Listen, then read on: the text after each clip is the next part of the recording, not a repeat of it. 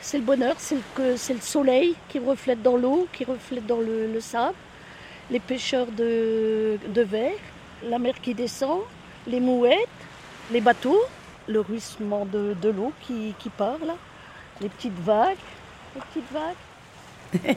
Et on est si bien dans l'eau, même rien que voir l'eau, ça fait un, bien fou.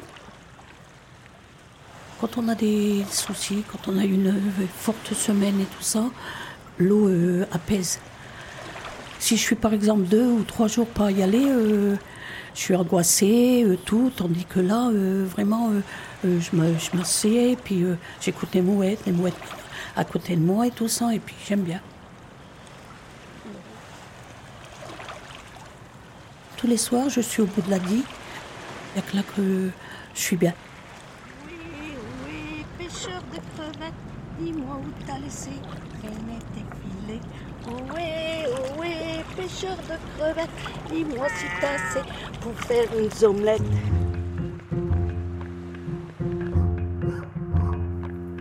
Le plus souvent dans l'histoire, Anonyme était une femme. Les bras se sont levés, les bouches sont exclamées. Maintenant, il faut des mots. Ça dure toute la vie, une évasion. C'est tout le temps à refaire. Le féminisme est une révolution, pas un réaménagement des consignes marketing. Toutes ces vies, infiniment obscures, il reste à les enregistrer.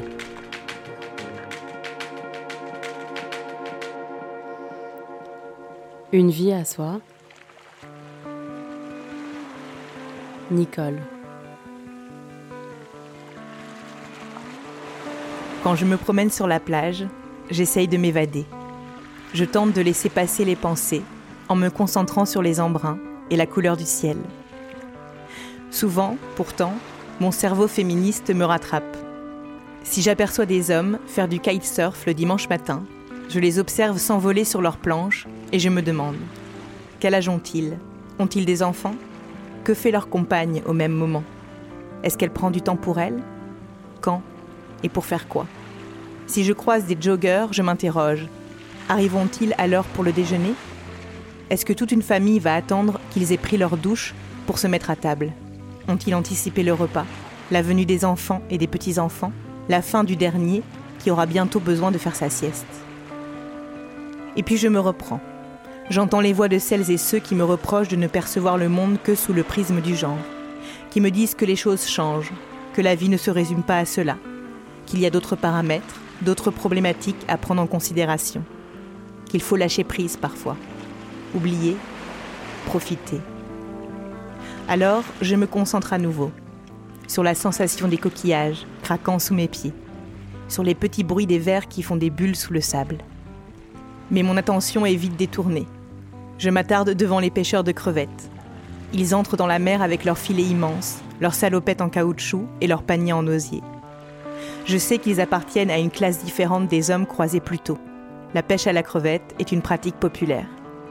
Mes réflexions se complexifient, mais je me dis, ce sont encore et toujours des hommes. La mer leur serait-elle réservée? Pourtant, j'ai appris qu'autrefois, lorsque les marins partaient en mer d'Islande pour de longues périodes, c'étaient les femmes qui pêchaient la crevette, tout en s'occupant du foyer et de l'économie domestique. La pêche à la crevette est aujourd'hui devenue un loisir. Est-ce pour cela que les pêcheuses se font rares?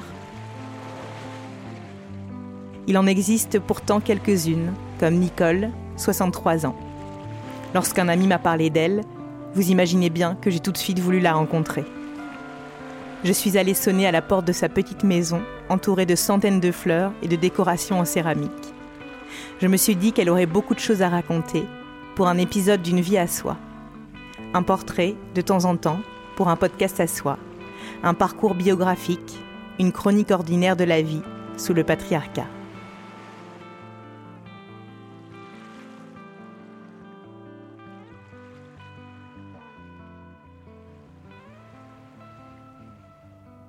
Mon papa était euh, docker. On était euh, huit enfants à la maison pêcheur aussi. Il avait un petit bateau de pêche qu'il allait à la pêche. Il avait de la famille qui était marin-pêcheur, qui pêchait justement la crevette et tout ça. J'avais 10 ans, on est venu habiter euh, sur la digue. donc du coup, bah, j'ai toujours été en contact de, la plage. On allait jouer dans le sable et tout ça, euh, voilà. Après, bah, j'ai grandi et puis après, bah, mes frères, ils ont pris la relève, ils ont été euh, à la pêche à la crevette et c'est comme ça qu'après j'allais avec eux. J'avais euh, quatre sœurs, mais j'étais la plus vieille des filles, donc c'est moi qui allais avec mes frères. Et quand on allait à la pêche, on faisait de ces pêches. oh, c'était au moins des 10 à 15 kilos qu'on faisait. Hein une des hautes remplies et tout, que maintenant on voit plus ça. C'est parce que la crevette euh, disparaît, il y en a moins en moins, quoi. Quand on revenait avec les crevettes, mon papa faisait cuire, et puis la maman, ben, elle les épluchait. Et c'est comme ça que j'ai appris après à éplucher les crevettes. J'ai été à l'école jusqu'en quatrième, j'ai été. Quand maman l'a couché, ben, je reste à la maison. Et je soignais frères et sœurs. J'étais la première des filles euh, et la plus vieille, donc euh, j'ai élevé les frères et sœurs. Donc, euh, à partir de 10 ans, bah, j'ai commencé à soigner les enfants. moi, j'aimais bien. J'ai toujours fait avec bonheur, quoi. Donc, j'ai appris énormément de choses, quoi. Tout, comme une maman, elle fait, quoi. voilà. Puisque mes parents, ils n'ont eu... Enfin, ma maman, elle a eu huit enfants. Ça m'a aidé puisque être maman, après, bah, pour moi, ça m'a pas fait un grand choc pour dire, oh, je vais m'occuper d'un enfant ou n'importe, parce que je savais. Bah, j'ai six enfants. J'ai deux filles et puis euh, quatre garçons. 18 ans, je me suis mariée parce que j'étais enceinte justement euh, à Noël et puis euh, j'ai eu mon enfant au mois de juin. Bah, le 6-6-77, mon premier enfant. Mes enfants, mon Dieu, que c'était du bonheur quand j'allais en maternité avoir mes enfants. Moi, avoir petit comme ça, toujours poponner, c'est. on mange les enfants là, on dit oh. C'était pas les enfants de quelqu'un d'autre ni de ma famille, c'était mes enfants. Ça change que on peut faire plus de choses. Les câliner, euh, tout, hein. les chouchouter, ça procure du bonheur. Le rire, le rire des enfants. Ça n'a jamais été dur, ni rien du tout. C'est moi je dis, c'est tout, c'est l'organisation. Quand vous avez une bonne organisation, vous, vous faites des choses, c'est tout. Moi, je me lève de bonne heure parce que j'ai déjà du mal à dormir. Donc, je me lève de bonne heure. 6 heures le matin, je suis déjà levée, même des fois 4 heures. Et je vais prendre mon café et je vais aller à la terrasse dans mon jardin. Et je vais écouter les oiseaux, euh, je vais attendre un petit peu, euh, me poser, tout ça. Après, bon, ben, j'ai bon, allez, il faut que je bouge.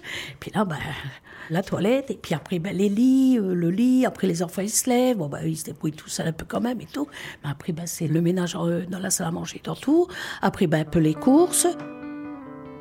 Il faut pas oublier qu'une femme de, enfin une maman, euh, c'est un travail aussi et c'est un travail plus long que les autres parce que nous on commence notre journée le matin de bonne heure mais on finit notre soirée tard. On est toujours là et on, on doit satisfaire les enfants, on doit faire attention euh, pour leur bien, pour tout. On n'a pas beaucoup de temps à, soi. On est toujours occupé avec les enfants, quoi. Donc, euh, on partait pas en vacances. On n'a jamais parti en vacances avec mes parents. On n'a jamais été. moi, je n'ai jamais été en vacances.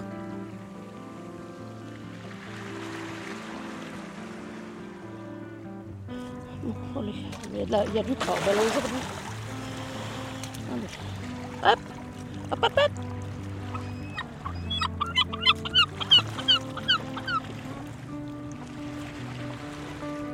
du bonheur, ça Hein Allez, hop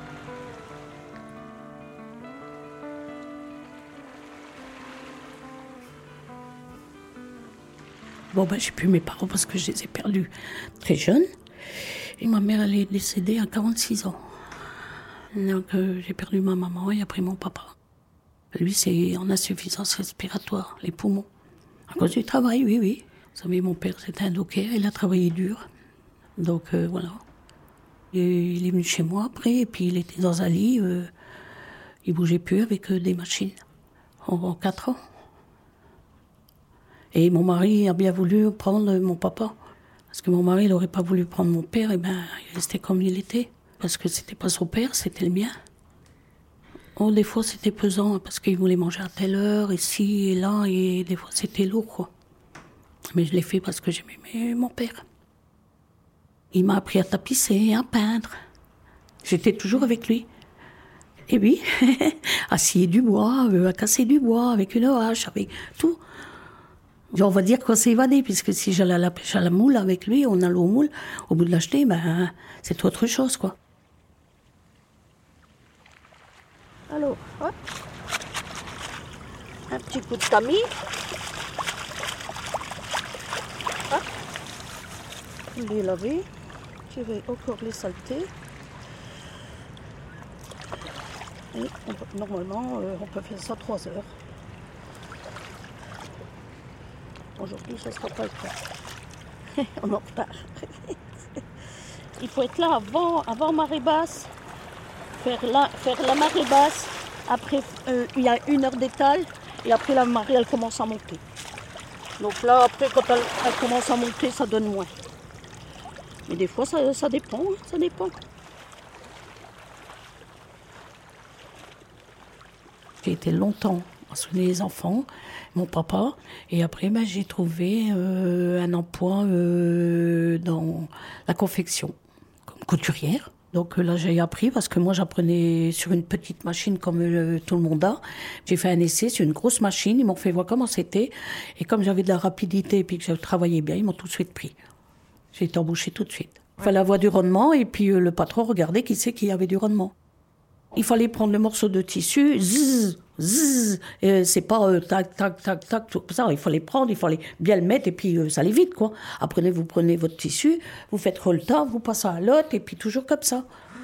Toujours être assis, euh, toujours à faire les mêmes mouvements, euh, on se casse le dos. J'ai jamais été voir quelqu'un euh, pour dire euh, il faut me mettre en invalidité ou quelque chose comme ça. Non, moi le travail c'était le travail, c'est encore même maintenant à 63 ans, je suis encore comme ça bénévole et le travail c'est le respect, c'est euh, le faire et le faire bien. Moi je suis pas une euh, femme qui euh, oh j'ai mal, j'ai si. Tu sais, il faut dire dans ta tête, il y a plus pire que toi. Alors essaye de faire et de pas vivre avec ce handicap ou ce, cette gêne dans ta tête. T'as mal et il faut surmonter le mal. Quand j'ai mal, je dis bon ben c'est pas grave et puis je pense pas à ça et je pars autre chose. Ou bien l'autre, je dis à mon mari j'ai mal, on va aller euh, dans l'eau, ça va me faire beaucoup de bien, j'ai mal dans les jambes et on va à la plage et puis on va dans l'eau, on va pêcher.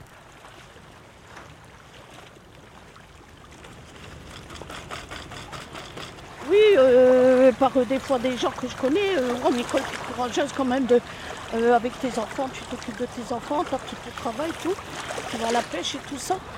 Je leur dis oui, mais c'est- il n'y a que là que je suis bien. Dans l'eau, on ne se prend pas la tête. euh. Moi je pense à rien du tout, je regarde la mer, je vois la mer. Je vois rien d'autre que la mer, c'est tout. Voilà. C'est beau, il y a la lumière là-bas qui donne dans les, dans les immeubles. C'est vrai d'une. Juicote, Brédune, tout ça. Là-bas. C'est une thérapeutique, euh, le massage de l'eau et tout ça, euh, c'est euh, bien fait parce que j'ai énormément d'actrose dans les bras, dans les jambes, dans tout. Et puis c'est une bonne fatigue. Il y a la mer et puis il y a le carnaval. Celui qui peut plus faire carnaval, il doit être malheureux. J'arrête pas de danser, chanter, danser, ça fait du bien. Voilà, c'est vrai. Quand on pêche, on est seul. Moi, euh, je trace, euh, je vais vite. Mais euh, je sais qu'ils regardent et puis ils disent Ah, c'est une femme. non, enfin, mais non, bah, ils font plus de remarques puisqu'ils me connaissent tous. J'ai des fois bien beau leur baisser ma tête et écrit Ça va, Nicole? Tout le monde me connaît. Ou alors Ça va, crevette? Alors là, il faut mettre le filet dans le sens du vent. Il y a du vieux poisson. Tout.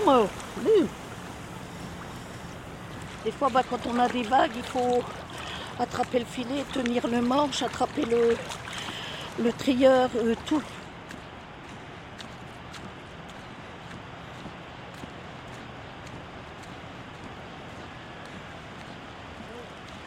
Dans l'eau, il faut être forte, vous savez, quand on va à la pêche à la crevette, pour soulever le filet. Donc, il y en a beaucoup qui me disent, mais dis donc, euh, euh, c'est un travail d'homme. Non, c'est un travail d'homme, oui, d'accord, mais une femme est capable de le faire. Et moi, je portais, et puis j'ai été dans des tempêtes, on allait dans des, des fois des mauvais temps, qu'il fallait relever le filet, tenir le tamis, la hotte, tout, euh, voilà. C'est pas question de, porter, c'est question qu'il y a le vent qui, qui prend dans le filet, vous devez le soulever pour prendre vos crevettes. marcher avec les crevettes pour les tamiser, pour les, les trier et tout. Porter tout le matériel, aller au bord de l'eau, mettre le filet à l'eau, c'est-à-dire le, mettre sur le bâton. Et après, ben, on doit pousser, trier au fur et à mesure. Faut pas perdre de temps. C'est moi je dis, celui qui arrête, il, il, a une perte de temps. Donc je suis continuellement euh, en action, quoi. Et je devrais prendre le temps, voilà, maintenant. Mais j'arrive pas. Un jour, il y aura bien le temps, je serai plus là et j'aurai tout le temps là. Ah oui, c'est ça, vous triez dans l'eau. C'est ça que vous disiez. Voilà, moi je vais pas sur le bord, je trie dans l'eau. Et normalement, je trie en marchant. mes parents toujours ils disaient, le temps c'est de l'argent. Alors, euh, tout ce qu'on peut faire dans notre vie, pas perdre de temps, ça c'est bien il faut que je bouge, il faut que je vais au jardin, il faut que, faut que je fasse quelque chose. Ah, parce que ça va vite. Hein. Ça va vite. Ah, ah bah ça y est, bah, je l'ai perdu. Ah bah tant pis. Eh ben tant pis, tant pis, tant pis. Oh, ouais. le coucher de soleil comme ça. Trop, trop magnifique. On dirait des pépites d'or qu'il y a dans l'eau. Hein, c'est vrai? Y a des pépites d'eau.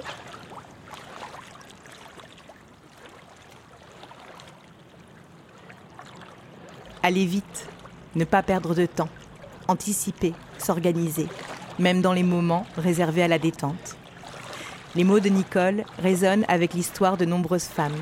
Je pense à Eve dans l'épisode d'un podcast à soi, Des femmes violentes. Elle racontait que son mari lui avait dit qu'elle était une machine. De nombreux sociologues ont documenté cela. À quel point le travail salarié et domestique s'imprime dans les corps et dans le mental.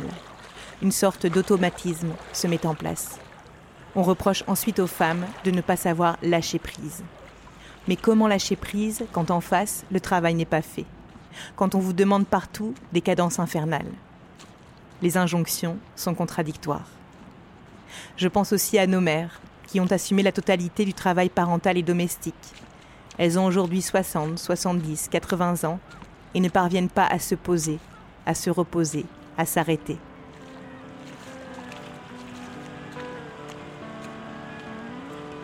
En même temps, les compétences développées sont immenses.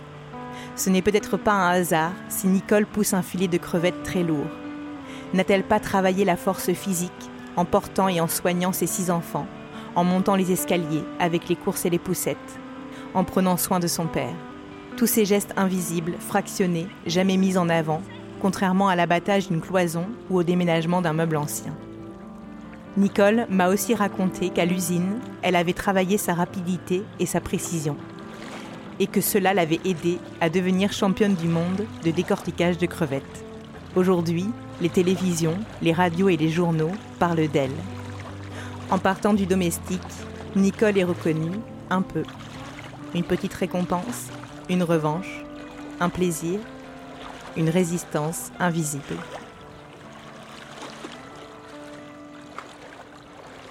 Les enfants, ils ont dit Maman, c'est pour toi ça. Bah, parce qu'ils savaient que j'ai plus chez crevettes et j'allais vite. ils ont dit Maman, c'est pour toi ça, tu dois y aller. Alors moi, qui étais horriblement timide, parce que parler au micro, quand je faisais quelque chose avec mes majorettes, j'y arrivais pas. Alors j'ai dit, oh là là là là, non, non, je fais pas ça, je fais rien du tout, il y a trop de monde et tout. Et ils ont dit, si, si, si, si. Et donc j'ai fait plaisir aux enfants, j'ai été, et là je suis devenue championne du monde.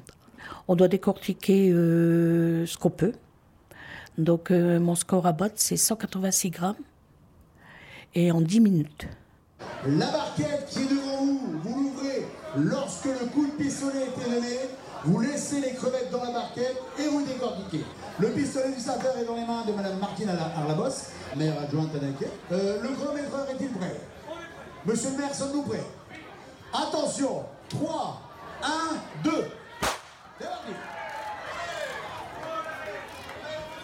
Tous les ans après je gagnais, bah, j'étais tellement je suis émotionnelle, donc euh, après, bah, ça devait le tout le stress et tout. Euh, je vais me mettre dans un coin et pleurer tellement que ça me faisait euh, du bien d'évacuer, parce que il y a pas que ça. Quand on est championne, ben on a les télés qui commencent à venir à la maison, les interviews à la radio, les interviews à Paris, plein de choses. Et ça m'a permis d'être moins timide, ça m'a fait aller plus encore euh, devant les gens. Mais avant, j'étais fort timide. Hein. Je n'aurais pas parlé comme ça, ni rien du tout. Il y a des gens qui me disent, Nicole, tu restes simple. Moi, je me pète pas la tête à dire, je suis la championne du monde. De quoi ça sert Moi, ce que je dis, c'est mon, mon univers, c'est ma pratique, c'est moi qui le veux, c'est, c'est moi qui a, qui a voulu ça. Ben, je vais ramener les crevettes, je vais d'abord ramener un bol, préparer la balance, je ne sais pas où elle est. Patrice, normalement, fait cuire les crevettes. C'est lui qui s'occupe toujours des crevettes, euh, prépare le matériel. Moi, je m'assieds et j'attends. Alors là, c'est la petite balance. Euh, je ne sais pas si elle va encore, si on peut des bah, normalement, elle doit aller. Parce que là, ça fait longtemps qu'elle n'a pas été. Hein. Mais c'était pas celle-là, normalement, c'était l'autre, non Non, c'est celle-là qu'on prend toujours. Ah oui, alors. Elle fonctionne. Bon. T'as pris, pris les crevettes Ah ouais, déjà. On a pêché ça hier. Donc voilà. Ah, elles sont bonnes.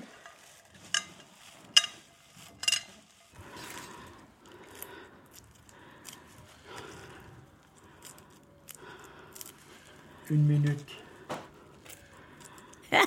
J'ai connu mon mari, j'avais pas 18 ans. Le 10 décembre, à Rosendal et chez Fricoteau, comme on dit. Et je me suis mariée à Malo, à la, mairie de Malo. Et puis, euh, ça va faire 46 euh, ans. On part sur 47 euh, ans, là. Bientôt 50 ans, 50 ans de mariage. Oh, rigolant, je, je devrais encore le supporter encore. voilà. Mais on est toujours ensemble, quoi. Mais c'est qu'on se supporte encore. Voilà. Enfin, je dis on supporte en rigolant, hein, comme on dit toujours, tu le supportes au cœur. Ah ben oui, on va qu'on le supporte au cœur. Hein. Non, on a une complicité tous les deux parce que on fait des choses. Comme je faisais avec mon papa, j'aime bien bricoler avec mon mari. Euh, il va faire quelque chose, je vais l'aider. Je vais essayer du bois, ou bien je vais peindre, ou bien je vais bricoler. On va à la pêche tout le temps ensemble. On fait plein de chambres, on est toujours ensemble. On s'aime, on s'aime. Ben, il faut dire que mon mari euh, a été gravement malade. Euh, il a de l'amiante. Donc euh, il était euh, marin-pêcheur, peintre en bâtiment et tout ça. Il a eu quand même euh, de l'amiante dans le poumon, il a été opéré et tout. Hein. Donc il a été en retraite de, bonheur puisqu'il ne pouvait plus travailler. Oh, des fois, je dis, oh, je voudrais bien. Bah, comme là, ici, il va à son jardin. bon, c'est un petit peu de détente pour moi parce que je pourrais faire autre chose. Donc je sais est au jardin, il va s'occuper de son jardin. Pendant ce temps-là, moi, je m'occupe de mon jardin de maison. J'adore les fleurs. Et de toute façon, il y a toujours un proverbe qu'on dit euh, celui qui n'aime pas les fleurs n'aime pas les gens. Alors moi, j'aime beaucoup les gens parce que j'en ai. je suis entourée de fleurs partout.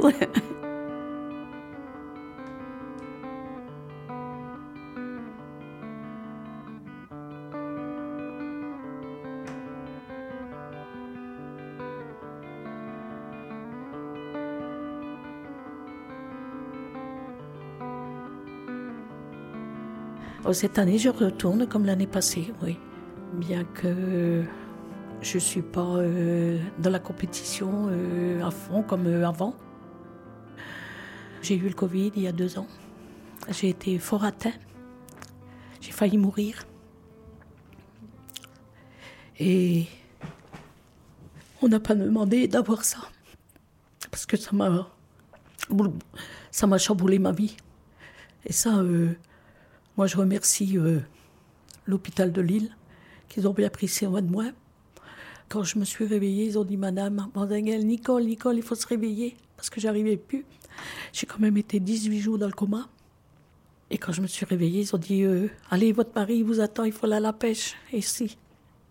Alors je leur dis un grand merci, parce qu'on pense plus à ces gens-là, mais c'est grâce à eux qu'on est encore vivant. Mon mari l'a dit, parlez de la pêche à ma femme. Il dit, vous allez voir. Mais euh, c'est un moment inoubliable, ce truc-là. On ne pourra jamais l'oublier. Jamais.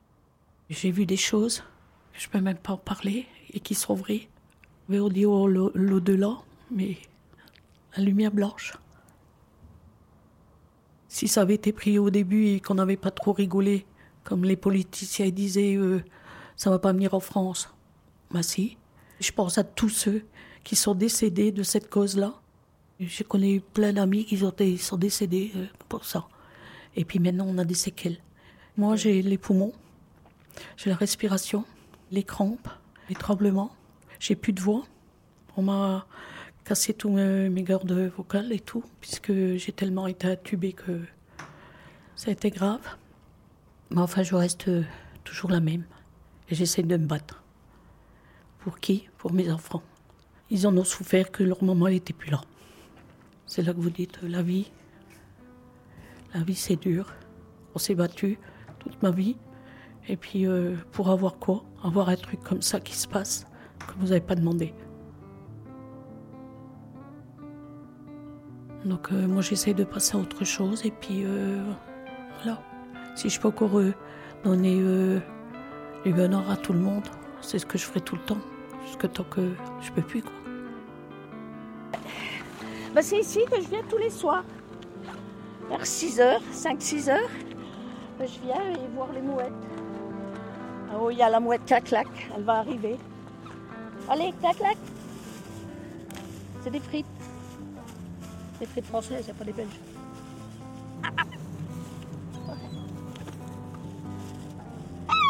C'est ça qu'il faut penser. On s'occupe de l'un et de l'autre. J'ai toujours fait du social. J'ai toujours été à l'appel de tout le monde. Mais après, on dit, euh, quand il nous arrive quelque chose, qui va s'occuper de nous?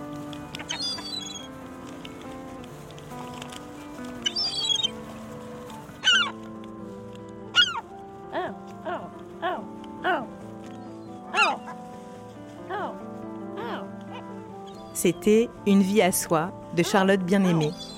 Montage, réalisation et musique originale, Samuel Hirsch. Merci à Nicole.